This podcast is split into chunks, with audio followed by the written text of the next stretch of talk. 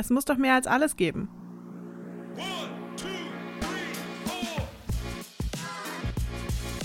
Herzlich willkommen zum Podcast von Theoversity.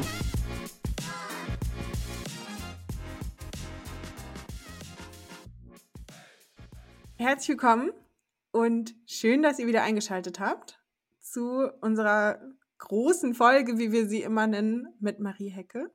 Aline ist natürlich auch da. Hallo, schön, dass du dabei bist. Hallo, ich bin auch da. Süß, dass man bei Podcasts immer einschalten sagt, wie wenn es noch so ein alter Kassettenspieler wäre oder so. Aber du sagst viele, ne? das gefällt mir. Als wären wir ein Radiokanal oder so eine Fernsehsendung. ja, hallo. Wir sind heute zusammengeschaltet äh, über, über Ländergrenzen hinweg. Ich bin nämlich gerade in der Schweiz. Letzte, in der letzten Folge haben wir mit jemandem in der Schweiz gesprochen und dieses Mal auch, nur dass es ich bin, die im Urlaub ist. Aber die Technik macht es möglich, dass wir trotzdem heute hier in unserem Podcast zusammensitzen. Wir haben Marie Hecke hier, Theologin und Religionspädagogin, die uns zum Thema Disability-sensible und Ableismus-kritische Theologie neue Perspektiven auf unter anderem Johannes 9 mit uns unternimmt. Ja, wir sind schon total gespannt. Das wird sicher eine richtig coole Sache. Bevor wir jetzt aber starten in das Gespräch mit Marie, wir haben festgestellt, dass wir das in der letzten Folge auch schon mal angeschnitten haben und irgendwie noch nie so richtig erklärt haben, ist dieser Begriff von Intersektionalität.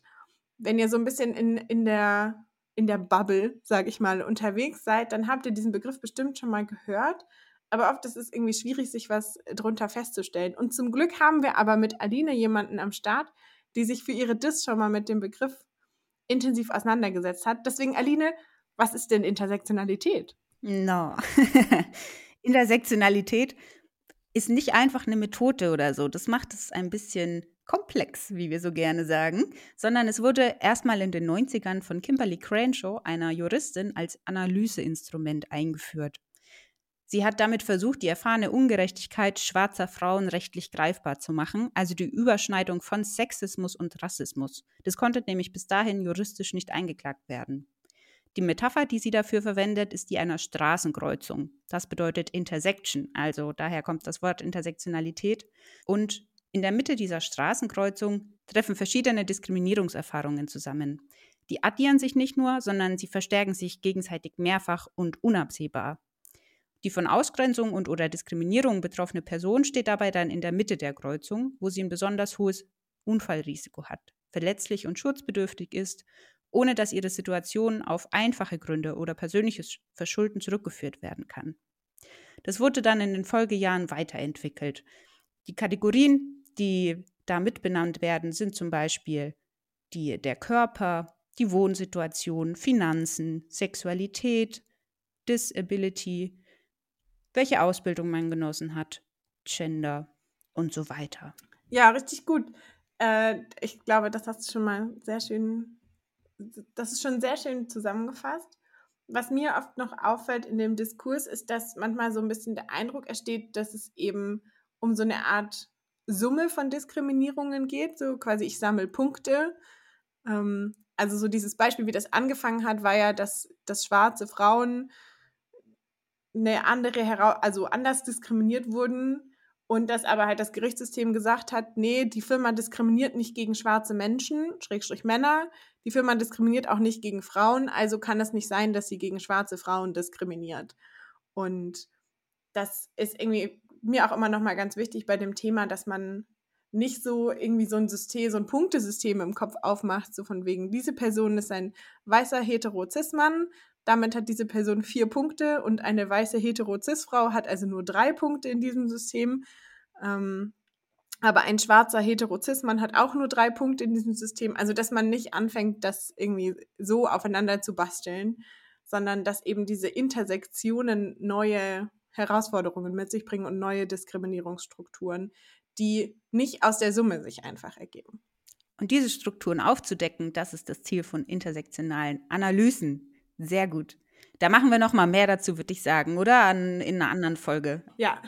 Aber soweit schon mal. Ich glaube, das lohnt sich, dass wir das noch mal richtig angucken. Bis dahin haben wir heute Marie Hecke da und ich würde sagen, rein geht's, oder? Absolut. Let's go.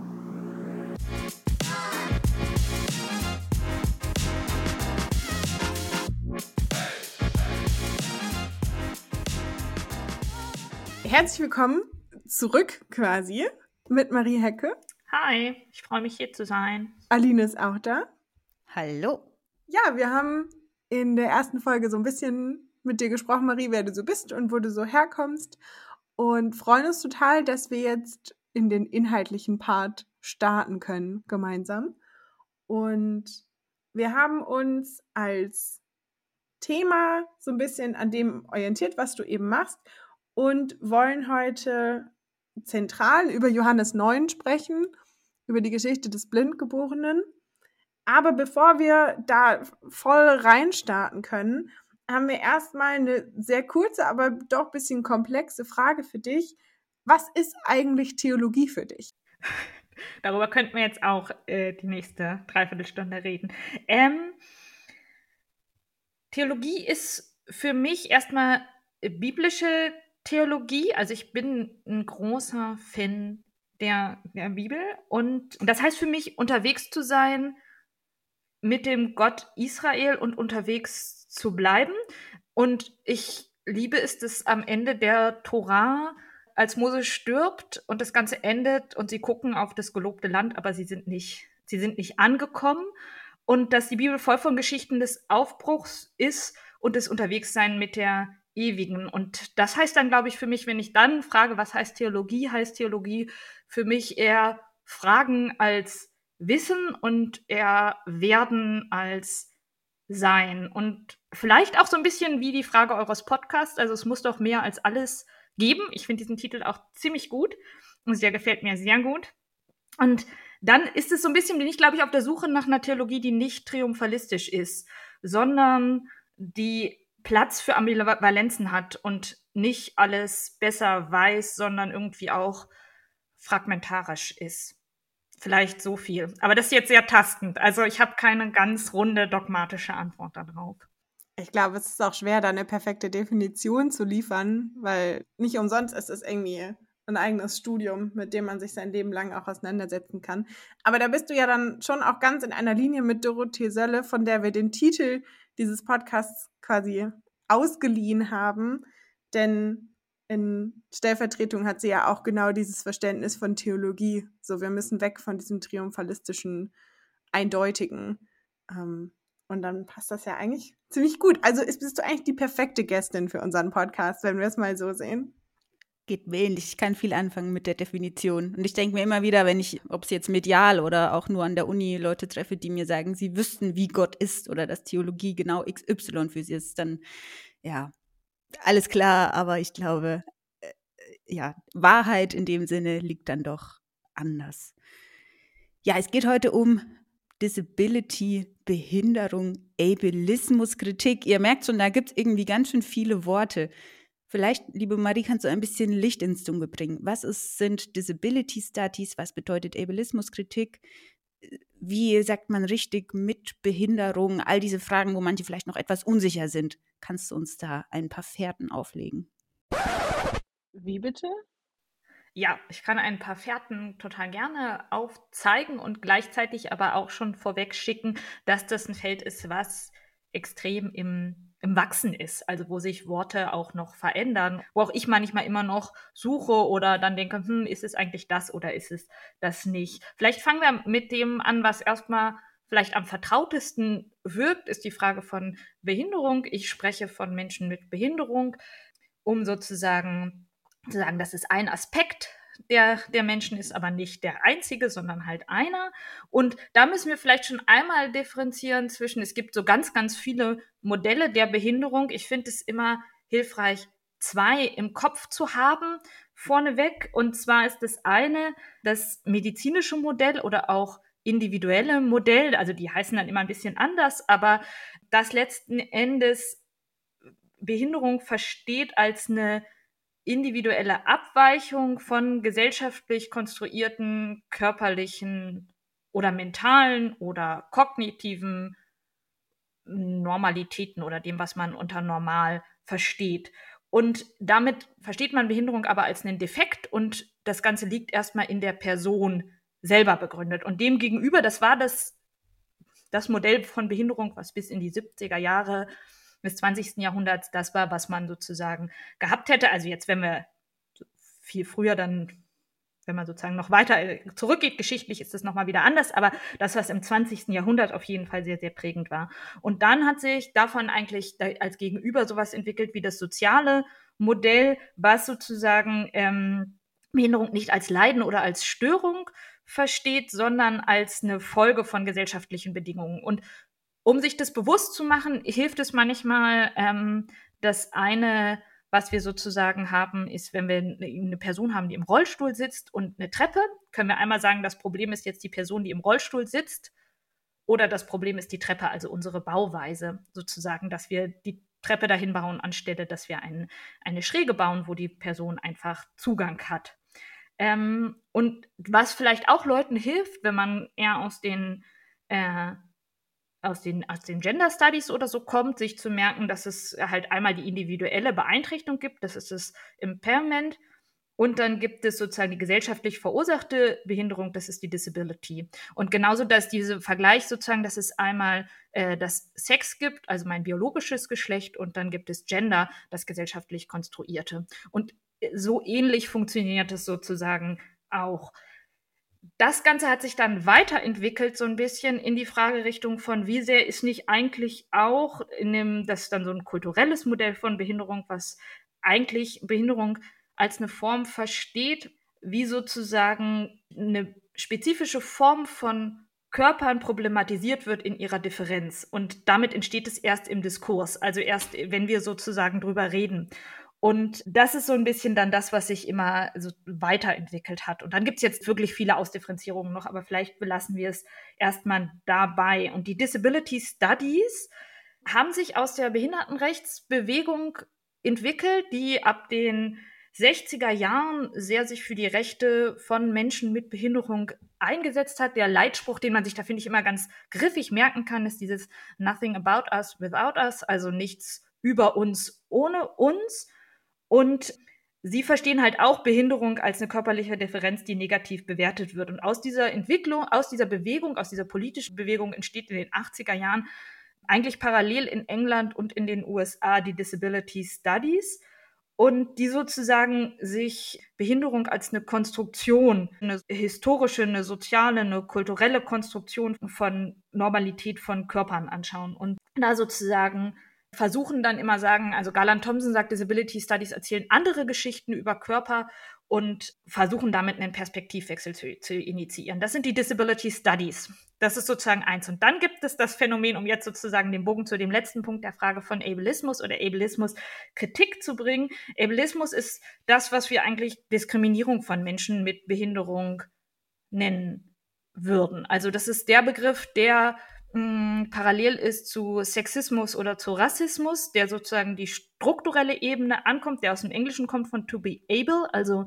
fähig sein, imstande sein. Also man merkt an den ganzen Begriffen, das kommt alles in den USA und in Großbritannien sind die Disability Studies sehr, sehr viel weiter schon verankert. Und hier in Deutschland ist es ein sehr junges Forschungsfeld. Und Ableismus fasst sozusagen gesellschaftliche Denk- und Handlungsmuster, die eine bestimmte Form von Körper als perfekt ansehen und andere, die halt nicht darin vorkommen, diskriminieren. Und damit ist es sozusagen eine Struktur, die Leute diskriminiert.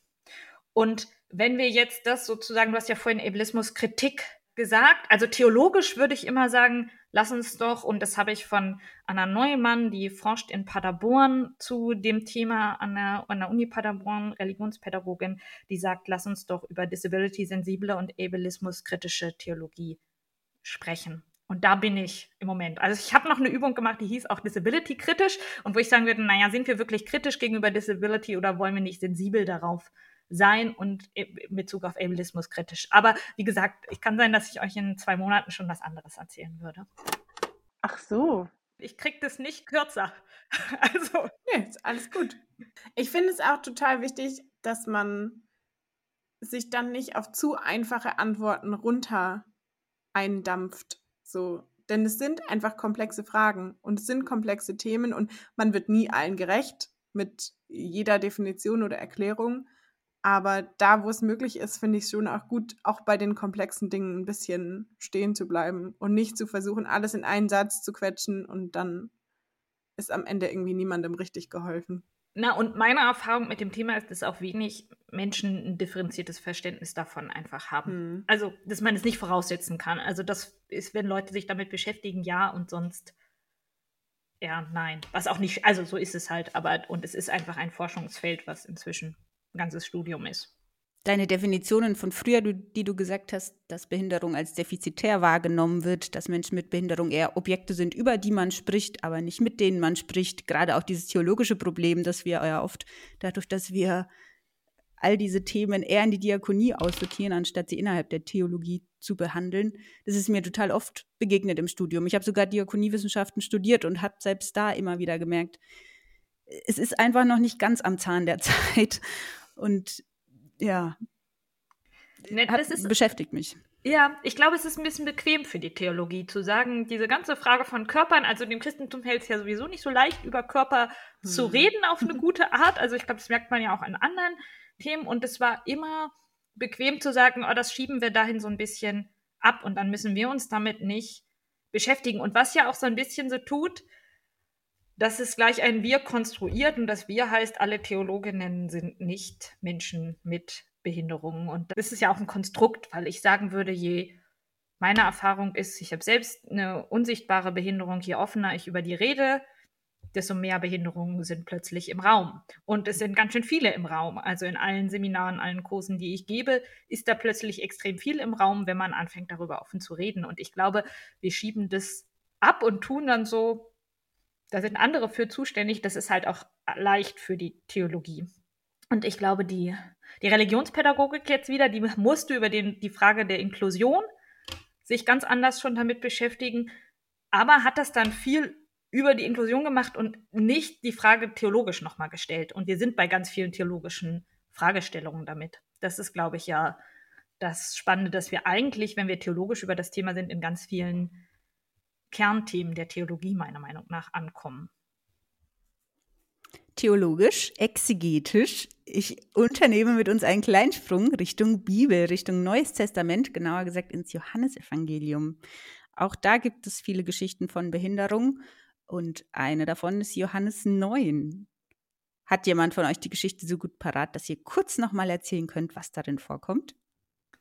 Yes, ich, ich habe versucht, mich vorzubereiten. Ich bin beeindruckt. Hm.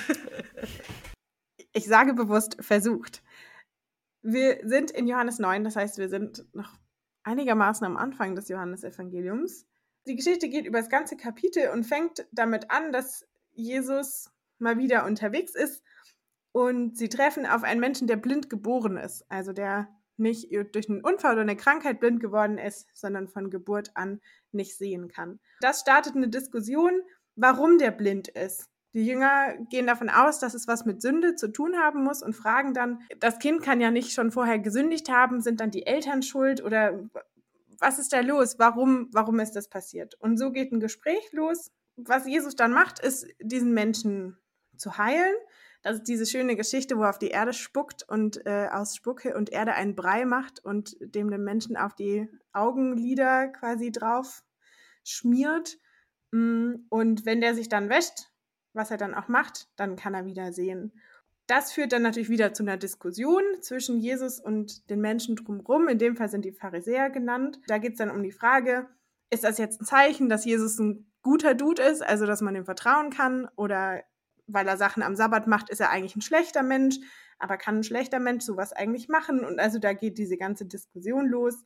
Dann werden die Eltern von dem Menschen noch dazu gerufen, um zu fragen, ob der wirklich schon immer blind war. Und also es wird ganz viel so hin und her geredet und diskutiert. Es geht im Prinzip um die Frage, wie hängt das mit Sünde zusammen und was hat Jesus hier jetzt eigentlich gemacht? Durfte der das? Warum kann der das? Und das wird so ein bisschen hin und her diskutiert. Am Ende ist Jesus nochmal ziemlich, ziemlich deutlich. Also verspert die Pharisäer so ein bisschen ab oder beendet die Diskussion mit einer typisch kryptischen Aussage und sagt, wärt ihr blind, so hättet ihr keine Sünde, weil ihr aber sagt, wir sind sehen, bleibt eure Sünde. Und das ist das, womit Jesus uns zurücklässt in dieser Geschichte. Da ist dann natürlich die Frage, okay, und jetzt? Wir wissen, Marie, dass du keine Neutestamentlerin bist sozusagen, sondern aus der praktisch-theologischen Perspektive draufkommst. Aber das heißt ja nicht, dass, äh, dass du keine Exegese kannst oder so. Und genau, wollten einfach mal so die Frage stellen, so was macht diesen Text so, so spannend, um sich mit ihm zu beschäftigen, abgesehen davon, dass er verwirrend ist? Ähm, verwirrend. Lustig. Ich weiß gar nicht, ob ich ihn als verwirrend bezeichnet hätte, aber das ist sozusagen, das ist total spannend. Ich ähm, habe vielleicht zwei Vorbemerkungen zu Heilungsgeschichten, bevor ich was zu dem Text sage, wenn das, wenn das, wenn das okay ist. Mhm. Und zwar ist meine erste Vorbemerkung, dass ich eigentlich ähm, Heilungsgeschichten gar nicht so richtig gerne mag was ein bisschen lustig ist, weil ich habe mir den Text natürlich selbst ausgesucht, das weiß ich auch, um mit euch hier heute drüber zu sprechen. Und das liegt daran, dass ich Heilungsgeschichten zwar nicht mag, aber ich spreche total gerne über Heilungsgeschichten, weil ich das Gefühl habe, wir kommen da zu ganz vielen, ganz, ganz zentralen Themen. Und das liegt meiner Meinung nach einerseits ein bisschen daran, dass wir fast alle eine Sozialisation mit Heilungsgeschichten haben, wenn wir christlich als Kinder sozialisiert worden sind, dass wir oft diese Geschichten nachgespielt haben im Kindergottesdienst oder irgendwie so. Und damit haben wir einen biografischen Link zu diesen Geschichten anders als zu anderen Geschichten. Und dann geht es sozusagen ganz viel um unsere Vorstellung eigentlich von Körpern, von Kranksein, von Gesundsein. Und deswegen spreche ich da total gern drüber. Und ich spreche darüber aus einer Perspektive einer Person mit einer unsichtbaren Behinderung. Und seit ich die habe, struggle ich auch ganz schön mit diesen Texten. Also ist vielleicht auch sozusagen mein, meine Voraussetzung dafür oder mein mein Vorzeichen, unter dem ich das so ein bisschen tue. Und Johannes 9 eignet sich jetzt super, weil ich das Gefühl habe, da wird Behinderung ziemlich komplex auf na, wenn man jetzt mal sagt, Blindheit wird davon auf drei Ebenen betrachtet und angeguckt. Und das ist sozusagen spannend. Du hast es ja gerade total gut zusammengefasst, dieses, wir haben eigentlich die ersten sieben Verse die Heilung und danach haben wir 30 Verse so in sechs Akten, würde ich das immer nennen, haben wir die Frage, die sich dann so entspinnt mit verschiedenen Gruppen, mit den Nachbarn, mit den Verwandten, mit den Eltern, mit den PharisäerInnen, die sich immer um diesen Kreis dreht von ist Jesus jetzt eigentlich der Messias, der das machen kann, oder ist er das nicht und hat er da das Anrecht dazu? Und in diesen ersten Sachen, also vielleicht dröseln wir das so ein bisschen auf über diese, diese Bilder von Behinderung. Und wenn ihr sozusagen Nachfragen habt oder so, unterbrecht ihr mich einfach, wenn ich jetzt zu lange, zu lange rede. Also, und das Erste, was ich sagen würde, ist, dass uns Blindheit als einen Negativ- oder Defizitzustand des Körpers da begegnet. Also die gehen vorbei und sehen diesen Blindgeborenen von Geburt an und es wird nie die Frage gestellt, ob der eigentlich geheilt werden will. Also was der eigentlich will, sondern es ist sozusagen die Geschichte, die oder das, was uns in Heilungsgeschichten häufiger begegnet, ist es, deswegen nennt Dorothee Wilhelm, die sich selbst so als Krüppelfrau bezeichnete Theologin Heilungsgeschichten auch Normalisierungsgeschichten, weil sie immer davon ausgehen, dass ein bestimmter körperlicher Zustand wie emporgeheilt werden muss.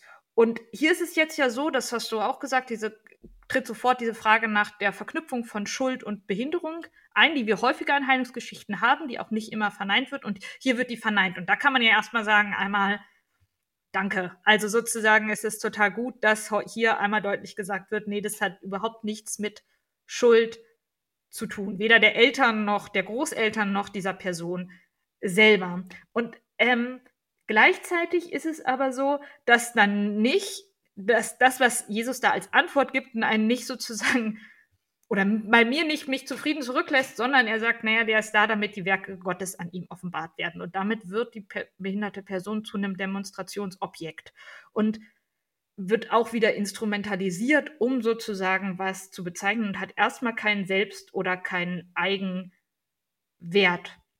an sich. Und er geht dann auch und streicht es ja darauf, ohne einmal zu fragen. Also es gibt auch Heilungsgeschichten, da wird gefragt, was willst du, dass ich tue? Es gibt aber, das ist in dieser nicht der Fall.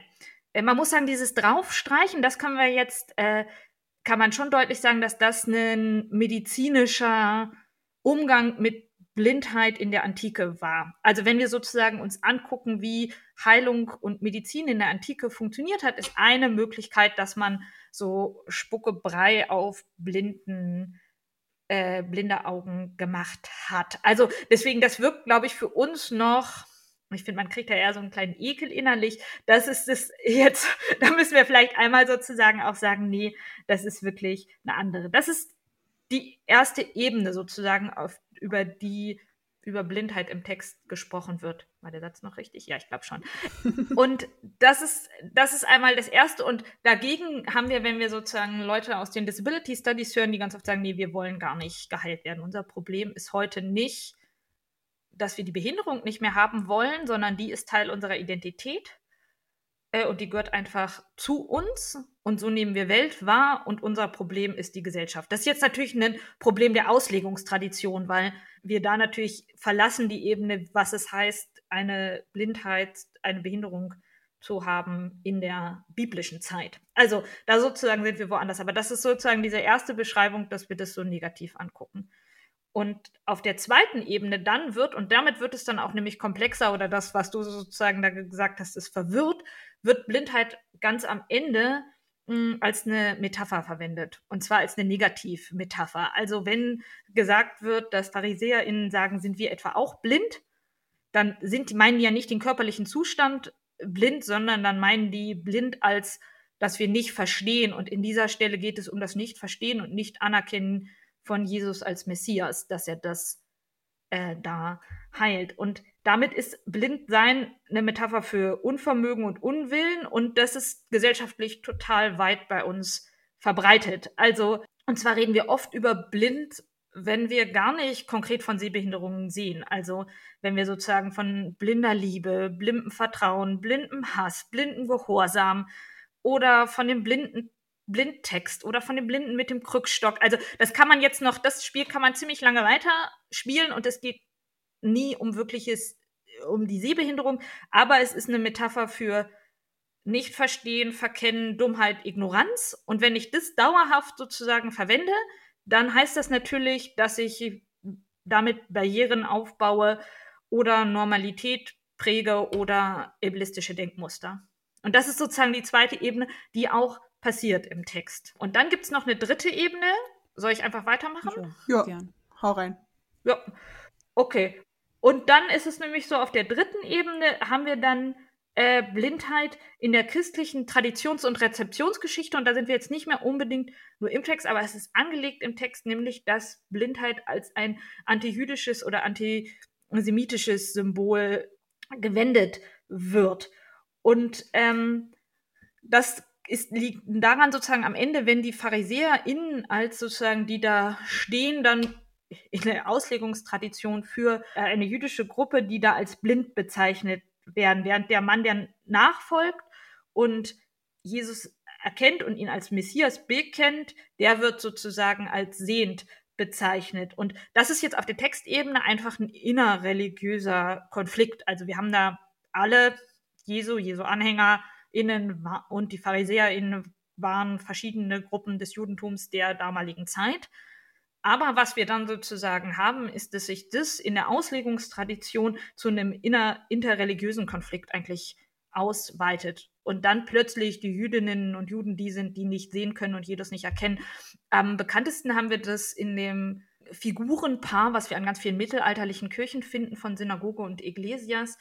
Äh, Iglesia, Synagoge und Iglesia, so, die für einmal für Christentum und Kirche stehen und da hat die Iglesia eine Krone auf und äh, sozusagen Lanze und trägt sozusagen als Zeichen fürs neuen, für den neuen Bund einen Kelch, während sozusagen die Synagoge mit verbundenen Augen, gebrochenem Schwert und den Torah Tafeln als Zeichen für den alten Bund dasteht. Und sie wird sozusagen, indem sie die Augenbinde aufhat, als blind dargestellt, weil sie sozusagen nicht den Messias anerkennt. Und damit haben wir diese negative Metapher gewendet auf das Judentum. Und das alles sozusagen findet man in Johannes 9. Und deswegen glaube ich, ist das, weil wir in der Komplexität und damit sind wir ja auch nochmal intersektional unterwegs, sozusagen zu fragen, mh, hm, wie dieses Motiv halt nicht nur ein ableistisches, sondern auch ein antijüdisches ist. Okay, also ich fasse nochmal zusammen. Wir haben quasi die erste Ebene Behinderung als Defizit. Ein blinder Mensch wird als was Kaputtes wahrgenommen, was irgendwie wieder ganz gemacht werden muss. Wir haben dieses, die Situation, dass quasi diese Behinderung oder diese Blindheit als Negativmetapher aufgemacht wird und verwendet wird dafür, dass Menschen unwissend oder unverständig sind. Und wir haben als drittes eben die kirchenhistorische Konsequenz oder auslegungsgeschichtliche Konsequenz, dass diese Blindheit der Pharisäer als antijüdisches Motiv weiterverwendet wird. Passt das? Ja, das passt. Und vielleicht zu dem letzten kann man noch sagen, mm, dass dadurch, dass die Synagoge jetzt auf der Statue die Augen verbunden hat, da wird auch was wahr, und das ist, glaube ich, die ganze Perspektive, dass wir oft über Behinderungen aus der Perspektive von vermeintlich gesunden Menschen sprechen. Also wenn wir die Augen verbinden und sagen, jetzt ist jemand blind, dann ist es ja ehrlich gesagt unsere Vorstellung, wie jemand blind sein könnte. Das ist natürlich hat nichts mit Blindheit zu tun, weil wenn ich mir die Augen verbinde, bin ich total hilflos in dem Raum. Während wenn also wie wenn alle Lichter ausgehen, dann sind alle, die sehen, total aufgeschmissen. Aber die, die sozusagen selber blind sind, die kennen sich denn aus. Und die sind die sozusagen, die sich auskennen, weil, und das ist, glaube ich, das, was wichtig ist, was wir oft unterschlagen, dass Behinderungen eine bestimmte Form von Weltwissen mit sich bringen. Und aus der Perspektive von sozusagen nicht behinderten Menschen das überhaupt nicht wahrgenommen wird. Also da ist ein totales Missverständnis über Blindheit mit drin, weil eine Augenbinde erstmal das nicht, nicht hat. So. Ich fände nochmal total spannend, wie Behinderungen in biblischen Zeiten überhaupt gesehen werden oder was exegetisch, was bedeutet es eigentlich, eine Behinderung zu haben oder zum Beispiel blind zu sein? Mhm. Ja, das ist total wichtig, weil ich glaube, auch da ist es total wichtig zu differenzieren zwischen dem, was wir heute, also wenn ich dieses Monstrum von Definitionen am Anfang aufgemacht habe, kann ich das natürlich nicht auf eine biblische Zeit erstmal übertragen. Also was man einmal feststellen kann, also wenn wir jetzt ganz konkret über die Zeit der Entstehung der Evangelien reden, vielleicht ist es ganz gut, wenn wir es da festmachen, weil sozusagen biblisch wir sonst ja in einem Zeitraum von vielen, vielen Jahrhunderten sind und da sozusagen auch einfach ganz unterschiedliche Bilder sind. Dann haben wir selten dieses von Geburt an blind. Das wird ja auch so betont in dem Text, weil das was ist, was selten war. Oft haben also Menschen, die von Geburt an blind waren, haben einfach schlechtere Überlebenschancen gehabt, weil einfach die Medizin auch noch nicht so war, wie sie heute ist. Und zwar, das zweite ist aber, dass wir in der Zeit nach 70 nach Christus, wo wir sozusagen mit der Evangelienentstehung ja sind und dann nach dem jüdischen Krieg sind, wir uns schon fragen können, oder sozialgeschichtlich immer gesagt wird, naja, da war ganz, herrschte ganz große Armut, gerade in den Städten es gab viele Kriegsversehrte, die sozusagen behindert waren, die wir ja schnell kriegsversehrt nennen und nicht behindert. Also das ist auch was, was sozusagen bleibt, weil so, aber die letzten Endes auch Menschen mit Behinderungen waren, die Einschränkungen hatten körperlich und wo man sich fragen kann, was ist eigentlich die Mehrheit und die Minderheit? Also was ist sozusagen, ist es alles, wenn wir von Verfassergemeinschaften ausgehen, sind die alle, haben die wirklich eine Mehrheit vor Augen, die sozusagen dem Gesundheitsideal, was wir heute vor Augen haben, entspricht oder nicht. Also die Frage muss man zumindest stellen. Und die andere Frage ist, die sich stellt, wie weit ist es verknüpft mit, mit Armut? Wie weit ist das verknüpft mit wirklich mh, mm, lebensgefährlichen Erkrankungen? Also während ich heute sagen würde, wir müssen total differenzieren zwischen Krankheit und Behinderung, wie weit können wir diese Differenz, die wir sozusagen, die ich für ein heute extrem aufmachen würde, wie weit, wie lässt sich die eigentlich übertragen? So, aber das ist natürlich auch, also können wir Sachen zu sagen, wissen aber auch nicht alles. Ich hatte mir gerade noch aufgeschrieben, das geht auch so ein bisschen in die gleiche Richtung. Haben wir überhaupt Zeugnisse aus der Perspektive von Menschen mit Behinderung aus dieser Zeit? Also es ist ja auch immer, also es ist immer ganz entscheidend, wer Dinge aufschreibt, darüber, was wir, was wir wissen. Und wenn ich mir jetzt vorstelle, jemand, der in Anführungszeichen gesund ist, schreibt über Menschen mit Behinderungen, in seinem Alltag oder in ihrem Alltag, klingt das ja mit Sicherheit anders, als wenn die Person selbst schreiben würde oder berichten würde. Weißt du, ob es da irgendwas gibt?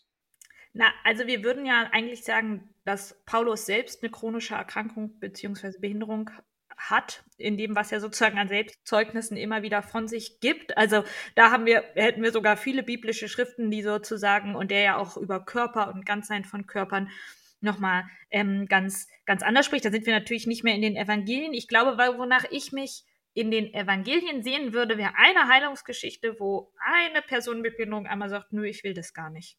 Also, die gefragt wird, was willst du von mir? Und die sagt, Jesus da hinten ist eine Frau, die hat Struggle mit ihren Kindern, die ist ganz arm, geht dahin und hilft und hilft ihr und dann lässt Jesus sich den Weg zeigen. Also, dass wir einmal das Gefühl haben von, aber das ist vielleicht auch meine Sehnsucht jetzt, die ich in die biblischen Texte rein projiziere, dass wir sozusagen diese Vielfalt haben in den Evangelien selbst. Über die VerfasserInnen der Evangelien wissen wir so wenig, dass wir in diesen VerfasserInnen kreisen. Also, wie gesagt, wenn ich jetzt sage, es gab viele Menschen, die davon betroffen waren, dann kann man auch annehmen, dass in diesen, wenn das Kreise waren, da auch welche, aber da sind wir jetzt sehr im hypothetischen Raum gelandet. So, ich glaube, was wir feststellen können, ist es, Behinderungen in der Bibel omnipräsent sind. Also, dass es, wenn wir das ganze Buch angucken, dass wir sozusagen das alles durchgehen können und sagen können, okay, das kommt ganz schön, ganz schön oft vor. Und das ist, glaube ich, dass ich so. Jetzt ist in Johannes 9, ihr habt es schon beide immer wieder gesagt, ja wirklich das Problem. Jesus ist derjenige, der einfach heilt, der am Ende ja selber die pharisäischen Gelehrten blind nennt. Wie gehst du damit um? Na, wie gesagt, also ich habe ja gerade das eine schon gesagt, diese Sehnsucht von mir, dass es eine Geschichte gibt, wo das, wo das anders wäre. Ich finde, die andere Frage ist zu fragen, was, was heißt eigentlich Heilung für, für uns? Also was ist eigentlich Heil sein, Heil werden? Weil ich ja niemandem absprechen würde, dass Leute sich nach Heilung sehen. Aber ob Heilung jetzt in unserem Kontext immer das ist, was wo, wo sozusagen die Behinderung am Ende dann nicht mehr da ist und dann wird alles emporgeheilt und dann ist ja die Frage, welchen Aspekt von mir selbst würde ich dann noch heilen? Also ich bin ziemlich klein, das nervt mich auch oft im Alltag. Wäre es jetzt nicht sehr viel einfacher, groß zu sein? So hätte ich es nicht auch leichter, wenn ich sozusagen, wenn ich männlich wäre, als wenn ich weiblich wäre. Also ich kann mich ja dann immer fragen, wohin will ich mich eigentlich alles, welche Aspekte würde ich alles von mir wegheilen, damit ich es leichter habe? Und ist es der Anspruch? Ähm, das, damit beantworte ich dir natürlich gerade nicht, dass Jesus da heilt und wie ich damit umgehe. Es ist uns in der Vorbereitung nur aufgefallen, dass wir ja oft sagen, wie in der letzten Folge mit Bruno, da werden heteronormative Zuschreibungen in der Auslegung, die den Text dann beschränken, vorgenommen. Aber in dem Fall liegen einfach schon Steine in diesem Text, die wehtun. Mhm.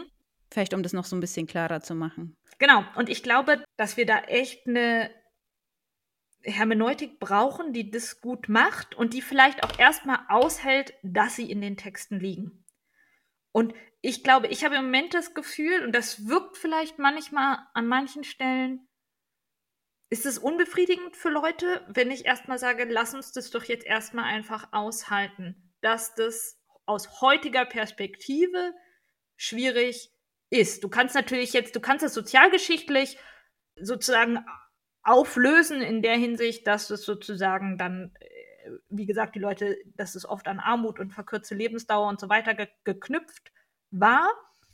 Ich habe aber das Gefühl, das nimmt nicht diesen, diesen Schnachel ganz weg. Und ich habe im Moment auch das Gefühl, ich will den vielleicht noch gar nicht ganz wegnehmen, weil ich das Gefühl habe, lass uns doch mal kurz aushalten, dass diese Texte echt uns theologisch vor eine Herausforderung stellen, wenn wir das ernst nehmen und Leuten zuhören, die sozusagen sagen, nee, das will ich gar nicht. Und dann ist es schwierig. Und es gibt natürlich trotzdem, und das würde ich auch keinem Menschen mit einer Behinderung je absprechen, dass äh, es Leute gibt, die sagen, wir wollen, wir, wir wünschen uns diese, diese Heilung und für uns ist das voll das Elixier, dass Jesus das da macht. Und ich würde dann immer jetzt aus unserer Perspektive heute die kritische Rückfrage stellen, hm, ist es denn, ist es, ist es eigentlich, also was genau soll denn da anders werden? Und sind das gesellschaftliche Phänomene oder ist es wirklich der, das Körpergefühl und was, jetzt auch in Bezug auf mich ganz persönlich. Also wenn ich mir vorstelle, meine eigene, also mich würde man fragen,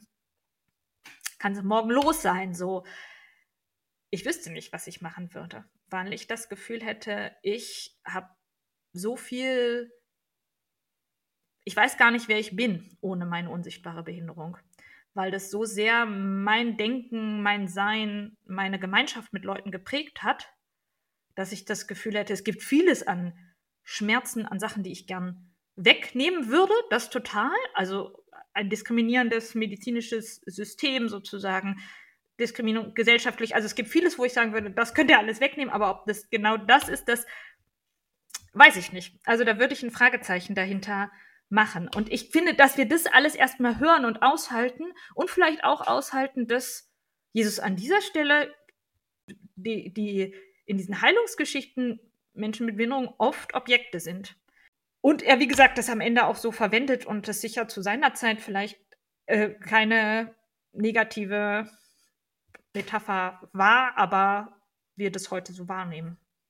Da hängt ja auch schon auch extrem viel dran, welches Gottesbild man hat und auch wie man, wie man quasi Jesus als äh, Mensch gewordenen Gott äh, dann wahrnimmt. Also, weil wenn ich mir jetzt mal vorstelle, eine Person kommt so aus der, aus der theologischen Ecke, sage ich mal, wo man jetzt sagen würde, okay, Jesus ist ganz Gott und damit unfehlbar. Und damit müsste es ja eigentlich so sein, dass alles, was wir von Jesus wissen, Dinge sind, wo er quasi der perfekte Mensch war und wo er nichts falsch gemacht hat. Er ist ja der, der ohne Sünde ist am Ende.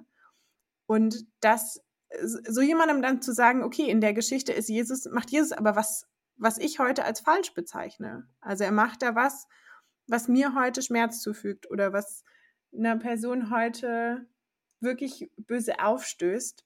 Das macht ja schon eine krasse Spannung auf. Also wenn man es ganz, ganz quasi auf die Spitze treibt, würde man sagen, Jesus diskriminiert hier. Und das ist natürlich schon, schon eine steile Aussage, also schwer auszuhalten. Also ich, ich verstehe, dass das bei Menschen und auch bei mir einfach irgendwie so ein ganz komisches Gefühl auslöst, diesen Satz überhaupt zu sagen, weil man so geprägt ist von dieser Unfehlbarkeit so ein bisschen. Mhm. Na, ich, ich glaube, es ist, macht viel mit der Frage deines Jesusbildes und ich glaube, das war auch das, was ich am Anfang gesagt, versucht habe zu sagen mit, die sind biografisch so wichtig für Leute. Also ich glaube, dass das, dass, dass da echt was getriggert wird, was Leute dann provoziert. Und wahrscheinlich genau auch aus dem Grund, was du hier sagst. Ich glaube, sehr die Frage, ja, was für ein Jesusbild hast du und wie weit ist der Gott und wie weit ist der Mensch so? Und ich glaube, ich habe hab da weniger, also ich, mir leuchtet das ein, aber mich, glaube ich, persönlich provoziert das dann nicht so, weil ich das Gefühl habe, Ah, ich hätte das Gefühl, wenn man das Jesus erklären würde, würde er das doch auch verstehen. So, also auch der lernt ja so ähm, äh, jetzt. Und ich glaube, das Zweite, was ich gerade gedacht habe, ist, dass es schon auch spannend ist, die Frage des, ähm, ich weiß nicht, ob ihr die Theologin Nancy Eastland kennt aus den USA. Die hat das Buch geschrieben, äh, Der behinderte Gott. Das ist so einer der theologischen Disability Studies Klassiker aus den USA. Es gibt es inzwischen auch in der Übersetzung, also in der deutschen Übersetzung, das ist auch eine große Leseempfehlung. Und die bezeichnet da Jesus selbst als Gott mit einer Behinderung, weil das macht sie anhand der, des auferstandenen Christus, der die Male hat an Händen und Füßen und der Geschichte sozusagen, wo Thomas die Hände in die Male reinlegen will und sozusagen sie wirklich da sind und wo sie sagt, der auferstandene Messias ist ein Gott mit der eigentlich seine Hände und Füße nicht benutzen kann, also mit, mit Behinderung. Und damit ist Gott selber äh, so sehr Mensch geworden, dass er sozusagen oder sie auch mein Gott mit Behinderung geworden ist. Und vielleicht müssen wir auch da diese Sachen nebeneinander stehen lassen. Also ich habe das Gefühl, dass das viel sozusagen, ich das Gefühl habe, da entwickelt sich ja gerade erst eine Theologie, die ist überhaupt nicht abgeschlossen und die hat so Bausteine, die nebeneinander stehen. Und ich glaube an einer Hermeneutik, die Disability sensibel und Ableismus kritisch ist von Heilungsgeschichten, werden wir noch ein bisschen dran rumknabbern. Also Markus Schiefer-Ferrari hat dazu ja sozusagen ganz viel gemacht, was Heilungsgeschichten betrifft. Aber sozusagen, ich habe das Gefühl, dass es noch nicht rund ist, weil es am Ende immer die Frage ist, also diese Gretchenfrage bleibt, wenn ich es auflöse und dann, also es wird nicht rund, wenn ich, wenn ich das beibehalte. Aber ich fand es nochmal eine schöne Ergänzung von Nancy Iceland. Danke, weil mit, mit unseren kritischen Nachfragen wollten wir jetzt nicht das Bild suggerieren, dass die ganze Bibel eigentlich nur behindertenfeindliche Texte kennt. Du hast in einem Aussatz, der leider noch nicht veröffentlicht ist, sonst würden wir euch den direkt mit dranhängen. Kommt noch. Auch nochmal so schön verschiedene Bibelstellen zusammengesucht, quasi, dass wir uns oft ja auch auf, wie zum Beispiel in Jesaja 35 stürzen. Die Augen der Blinden werden geöffnet, die Ohren der Tauben aufgetan, die Lahmen werden wie Hirsche springen. Und das ist einfach in unseren Lesungen so präsent. Aber es gibt auch Stellen wie Jeremia 31. Gott wird den Weg ebnen für die Menschen, die aus dem Exil kommen und krank sind oder eine Behinderung haben. Und da gibt es allgemein viele Role Models, die noch mit unterwegs sind. Du erwähnst da auch Mose. Wie würdest du den darin ein, einfädeln? Mhm. Zu Mose gibt es so ähm, eine, also bei seiner Berufungsgeschichte, ist jetzt auch nicht eine kleine Geschichte, sondern bei Moses Berufung sagt er, nein, ich kann gar nicht sprechen, weil meine Zunge schwer ist. Es wird unterschiedlich übersetzt. Das wird sozusagen von Leuten als Sprachbehinderung übersetzt, es wird sozusagen als Lispeln übersetzt, es wird, also es gibt darüber Streit, was das genau heißt, aber es gibt sozusagen diesen Vers, ich glaube, es ist Exodus 3,10, aber ich müsste es jetzt nachschlagen, wo sozusagen das gesagt wird und danach sagt sozusagen Gott, ja, aber du kannst trotzdem gehen und er sagt, ich kann aber nicht sprechen, was jetzt für so einen Propheten, der rausführen soll, irgendwie man erst so denkt, hm, und dann sagt Gott, naja, ich stell dir Aaron zur Seite, deinen Bruder, der wird für dich sprechen. Und das wird von Leuten so interpretiert, dass das gesagt wird, das ist eigentlich die erste Assistenz in der Bibel. Also Moses kriegt einen Assistenten und der spricht für ihn. Und gleichzeitig, äh, wenn wir das sozusagen weiterdenken, er geht dann ja und er wird, wir kennen sozusagen die Geschichte, ist der wichtigste Prophet des Ersten Testamentes. Und was ich so, es ist nur dieser eine Vers, so, also es wird nicht an anderen Stellen noch erwähnt. Was ich aber total spannend finde, ist, dass die längste Rede der Bibel, nämlich das Deuteronomium, die wird von Mose gehalten. Und zwar von einer Person mit Sprachbehinderung.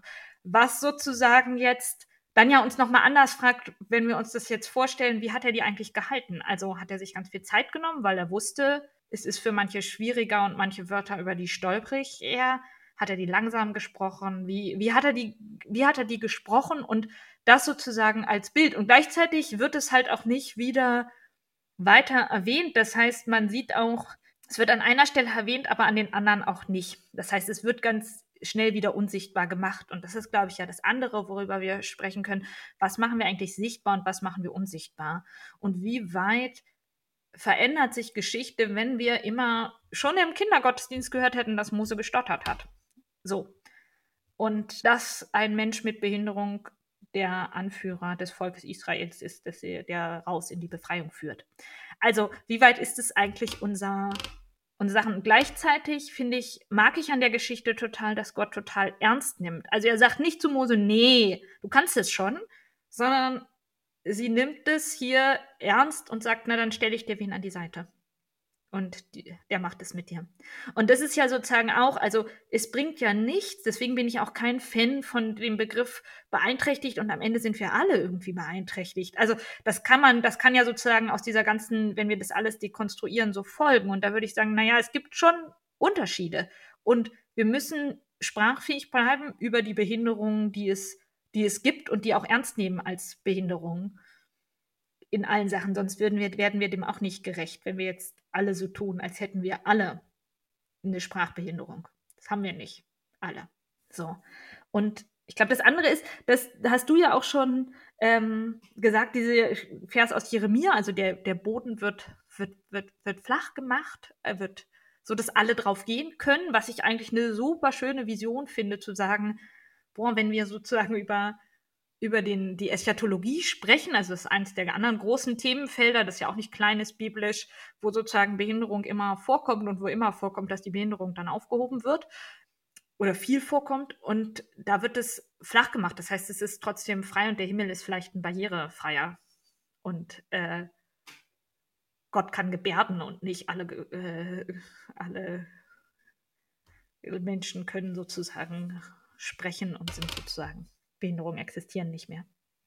Ja, ich finde das, find das eine total spannende Frage. So dieses so, was, was ist eigentlich im Himmel mit Behinderungen?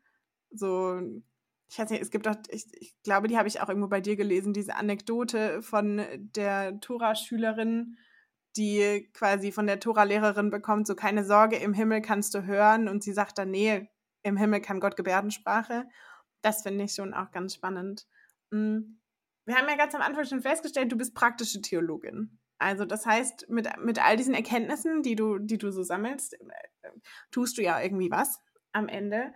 Und du hast so ein äh, homiletisches Korrekturprogramm geschrieben, um Menschen was an die Hand zu geben, die jetzt sagen, okay, ich, ich möchte ja wirklich das richtig machen und ich will auch wirklich niemanden diskriminieren mit den Predigten, die ich halte oder mit den Texten, die ich schreibe oder so. Aber es ist schon auch irgendwie krass kompliziert, alles so auf dem Schirm zu haben. Und du hast das dann so in ganz einfache sechs Punkte zusammengefasst und wir werden das auf jeden Fall verlinken, denn das kann man finden. Also das ist ja schon veröffentlicht. Das ist ja noch nichts, äh, nichts, was noch irgendwo unter Verschluss liegt, sondern schon, schon im Internet zu haben. Und ja, ich weiß nicht, sollen wir einfach das mal kurz vorstellen oder willst du erstmal kurz erzählen, wie, wie du da hingekommen bist? Vielleicht erzähle ich erstmal kurz, wie ich da hingekommen bin. Das ist vielleicht gleich so. Es sind inzwischen übrigens, ich äh, war schon vollgestapelt, es sind inzwischen acht Punkte, aber das liegt, glaube ich, daran, dass ich immer weiter an dem Ding arbeite. Und wahrscheinlich habt ihr eine Version mit, mit, mit sechs und es wird aber jetzt auch nochmal, also es ist in einem, einer Schleife für eine Veröffentlichung und da werden wahrscheinlich acht veröffentlicht. Aber mal gucken, wie viele es dann am Ende sind. Ähm, genau, das Korrekturprogramm an sich, das ist gar nicht meine Idee, sondern da führe ich was weiter. Und zwar führe ich da was weiter von dem Theologen Ulrich Bach. Der hat das als erstes so ein Korrekturprogramm entwickelt. Ulrich Bach ist, finde ich, auch wenn man über Disability Studies und Theologie in Deutschland spricht, der, der Name, den man sozusagen kennen kann, so. Ähm, Ulrich Bach, hat in den 50er Jahren Theologie studiert, ist an Polio erkrankt und saß dann im Rollstuhl. Und das hat seine Theologie extrem verändert. Und das, was man vielleicht auch dazu nochmal so als Hintergrund, er ist der, der sehr fordert, eine Theologie nach Hadamar. Also der Hadamar ist ein KZ, ein Tötungsort in Hessen, im, wo im Rahmen der T4-Aktion des sogenannten Euthanasie-Programmes der Nationalsozialismus, hm, der Nationalsozialisten fast 15.000 Menschen äh, ermordet worden sind. Und er sagt eigentlich analog zu einer Theologie nach Auschwitz brauchen wir eine Theologie nach Hadamar, weil das so sehr in unserem Denken verankert ist. Und die bezeichnet zum Beispiel auch als so eine ebenerdige Theologie. Also die wirklich, der benutzt die Begriffe so Ableismus und Disability und so, das kennt er alles nicht, weil der einfach davor war. Und das gleiche, als ich auf sein Korrekturprogramm gestoßen bin, habe ich gedacht, oh, super Idee. Und dann habe ich das gelesen und habe gemerkt, das ist einfach nicht mehr das, wie man das heute formulieren würde. Das jetzt aber auch, das überspricht überhaupt nicht dagegen, weil das findet man auch, wenn man sozusagen ein bisschen Ulrich Bach googelt, kann man auf eine Homepage kommen, wo das steht. Und das ist aber ich glaube, es ist so aus den 80ern und so ist es auch so ein bisschen. Und dann habe ich angefangen, immer so ein bisschen, wie gesagt, deswegen merkt man, dass, dass das so im Wachsen ist, ähm, zu überlegen, wie würde ich denn solche Sätze, weil dieser Stil, der ist von ihm übernommen. Also dieses kurz und knackig und dann sage ich, stimmt, stimmt nicht, streichen, verändern. Das ist genau das, was Ulrich Bach gemacht hat. Und er hat das gemacht, weil er die Predigt über Heilungsgeschichten oft dazu diskriminierend erlebt hat. Das ist sozusagen sein Ausgangspunkt, dass er gesagt hat, die ist total diskriminierend und wir brauchen da echt eine, eine Wende. Und ich habe das so ein bisschen anhand von Johannes 9 entwickelt. Das ist sozusagen so ein bisschen das, wo das herkommt. Und das ist auch intersektional angelegt und das ist Ulrich Bachs Programm auch nicht. Ist auch zu der damaligen Zeit jetzt auch überhaupt nicht. Also wie gesagt, das ist gar keine Kritik, sondern das ist eher so eine Weiterführung von Ulrich Bach. Dann schieß mal los mit deinen jetzt acht Punkten, sowohl für die Predigt, aber auch, ich ergänze es mal noch an die Zuhörerinnen und Zuhörer für Lehramt zum Beispiel oder Diakonie oder wer sich als Gemeindepädagogin engagiert oder so. Es ist nicht nur für Pfarrerinnen und Pfarrer. Los geht's. Genau, also Punkt 1 ist, habe ich Krankheit und oder Behinderung mit Sünde und oder Schuld in Verbindung gebracht? Wenn ja, löschen. Punkt 2 ist, habe ich den Eindruck erweckt, dass sich die Person mit Behinderung und chronischer Erkrankung oder chronischer Erkrankung nichts sehnlicher wünscht, als ihre Behinderung zu überwinden, geheilt zu werden oder sie loszuwerden? Wenn ja, ergänzen, die Wertschätzung aller Arten von physischen Körpern und nicht einen vermeintlichen gesunden Körper zum Maßstab der menschlichen Perfektion erheben, ohne dabei Menschen auch abzusprechen, dass sie vielleicht auch den Wunsch haben, körperlich geheilt zu werden. Drittens habe ich vielleicht auch nur zwischen den Zeilen nicht behindert und Gemeinde miteinander identifiziert, ebenso wie Behinderung und Randgruppe, habe ich von den sogenannten Normalen im Gegensatz zu Menschen mit Behinderung gepredigt. Wenn ja, löschen. Viertens habe ich blind, lahm, taub, alles in Anführungsstrichen, als negative Metapher für Nicht-Verstehen, für Nicht-Erkennen, für Ignoranz verwendet. Habe ich JüdInnen als blind bezeichnet? Wenn ja, verändern. Fünftens habe ich Behinderung und oder chronische Erkrankung mit negativen Begriffen von Schwere, von Last, von Einsamkeit und die sogenannte Heilung mit Leichtigkeit, Lebensfreude und so weiter verknüpft. Wenn ja, bitte löschen. Sechstens habe ich Behinderung aus der guten Schöpfung ausgeklammert und oder angezweifelt, dass sie selbst Teil der Schöpfung Gottes sind wenn ja, verändern. Da muss man vielleicht ergänzen, dass das in Predigten zu Johannes 9 einem erstaunlich häufig begegnet.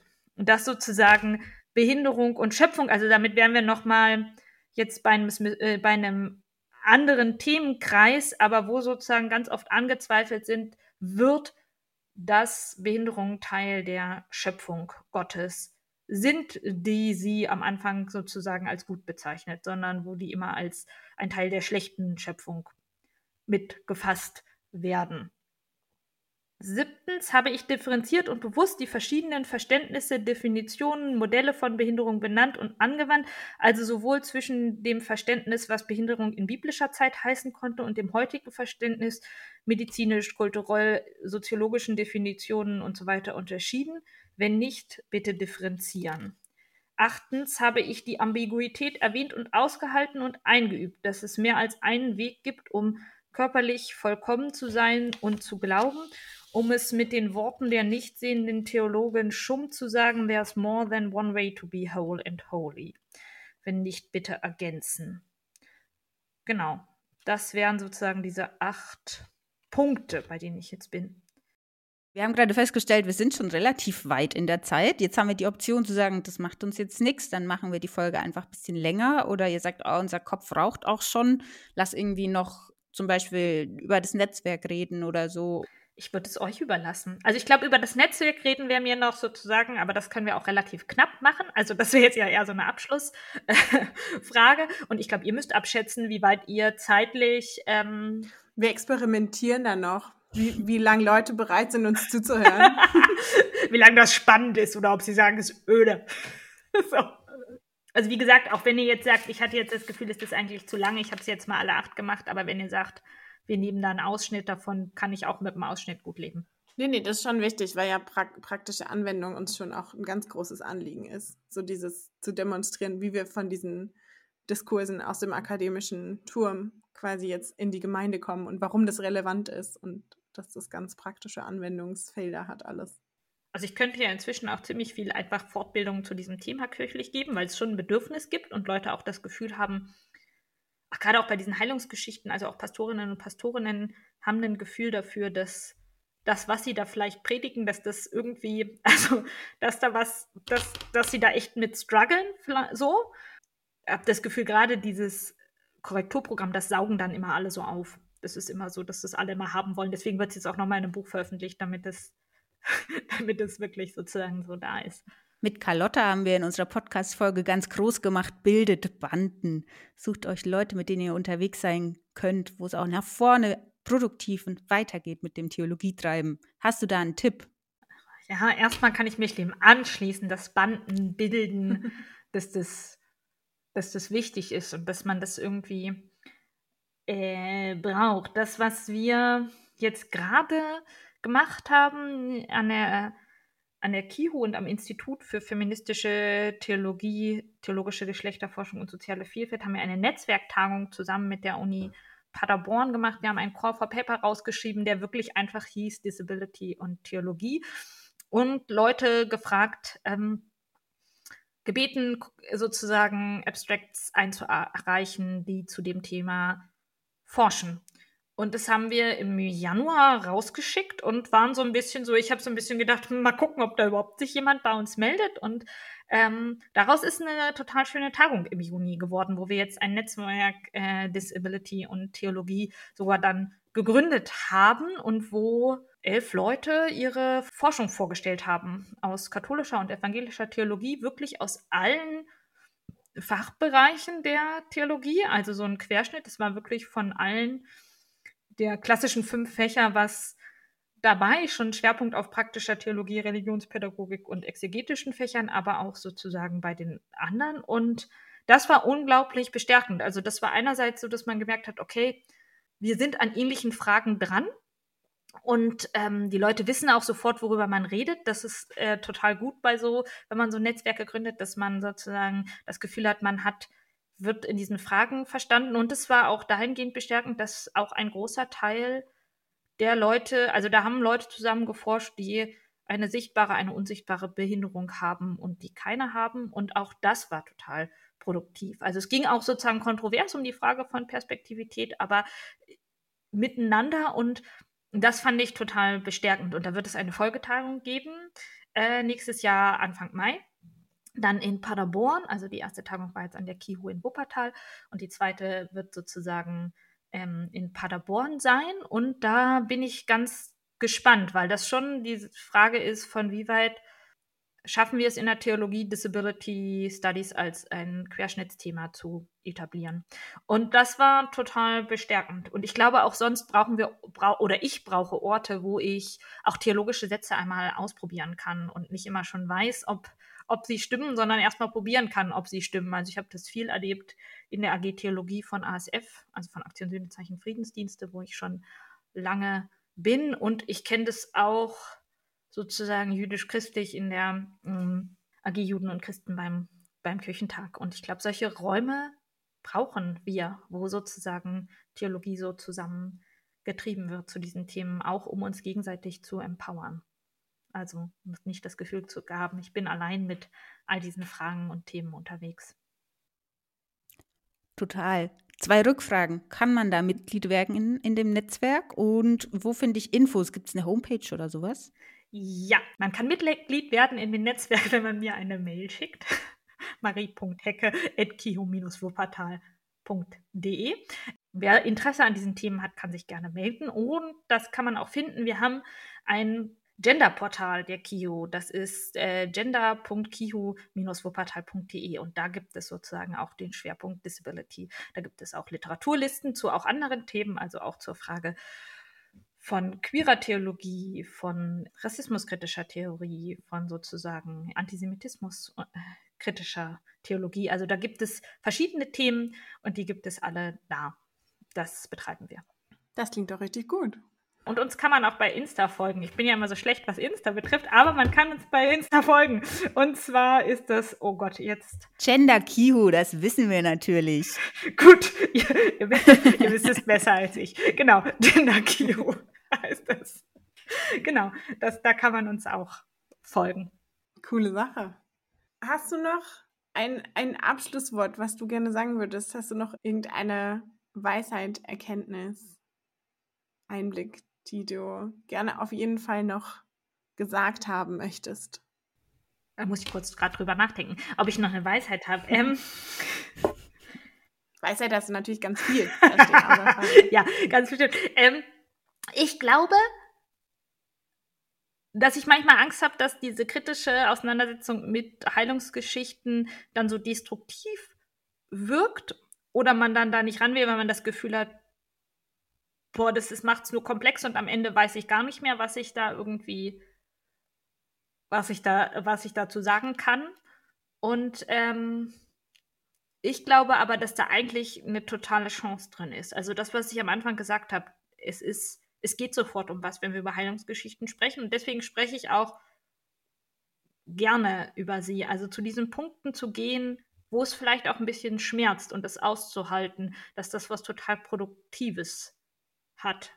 Und da Mut zu machen, das sozusagen auszuprobieren und auch immer wieder da Sätze und Wörter und Sachen auszuprobieren. Und nicht, da sind wir vielleicht auch wieder am Anfang bei meiner Frage, was ist eigentlich Theologie? Also dieses weiter fragend zu sein und irgendwie, genau, die Ambivalenzen da stehen lassen zu können.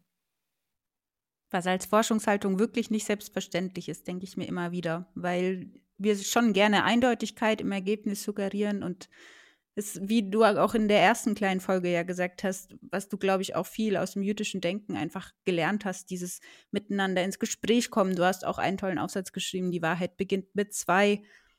Einfach diese Perspektivitäten auszuhalten und das nicht gegeneinander abzuwägen oder auch, dass es sich widerspricht, das, ja, das schätze ich sehr an dir. Das ist super.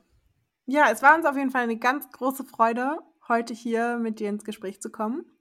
Und ganz vielen Dank. Ja, vielen Dank, dass ich hier sein durfte. Ich fühle mich geehrt, dass ich in eurem Podcast sein durfte. Sehr, sehr, sehr, sehr gerne. Mit großer Freude. Da bleibt uns jetzt eigentlich nur noch, dich zu verabschieden. Wir hoffen auf ganz viele, ganz viele Dinge, die wir von dir lesen können in der Zukunft und freuen uns auf alles, was du noch so machst. Auch vielen, vielen Dank. Und euch weiter alles Gute für den Podcast. Ich bin gespannt, wer noch so kommt. Wir auch. Bis bald, liebe Marie. Tschüss. Mach's gut. Tschüss. Tschüss.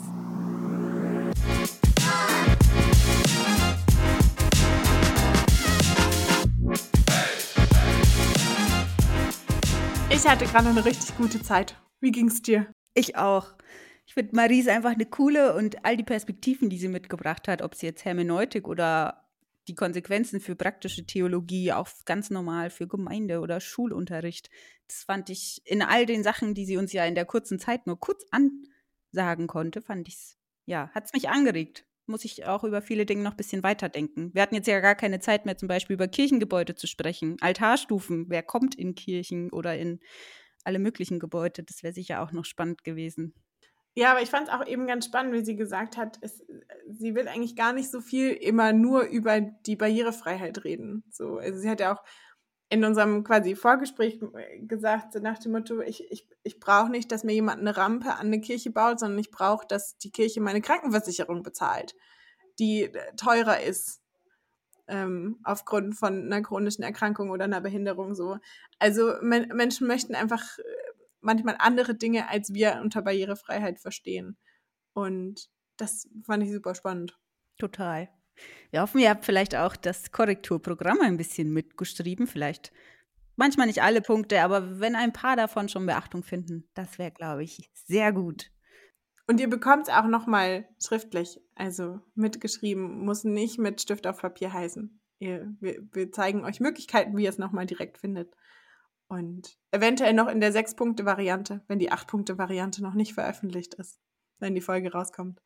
Aber mindestens die sechs Punkte gibt es im Internet zu finden. So ist es. Damit beenden wir diese Folge. Schön, dass ihr zugehört habt. Wenn es euch gefallen hat, lasst uns gerne noch ein Like, ein Herzchen da. Empfehlt vielleicht jemanden, den ihr gerne habt, dem das auch gut gefallen könnte unserem Podcast weiter. Das hilft uns für ein bisschen Sichtbarkeit. Sonst bleibt uns gar nicht mehr so viel zu sagen, oder? Bis zum nächsten Mal. Bis dahin, macht's gut. Ciao. Tschüss.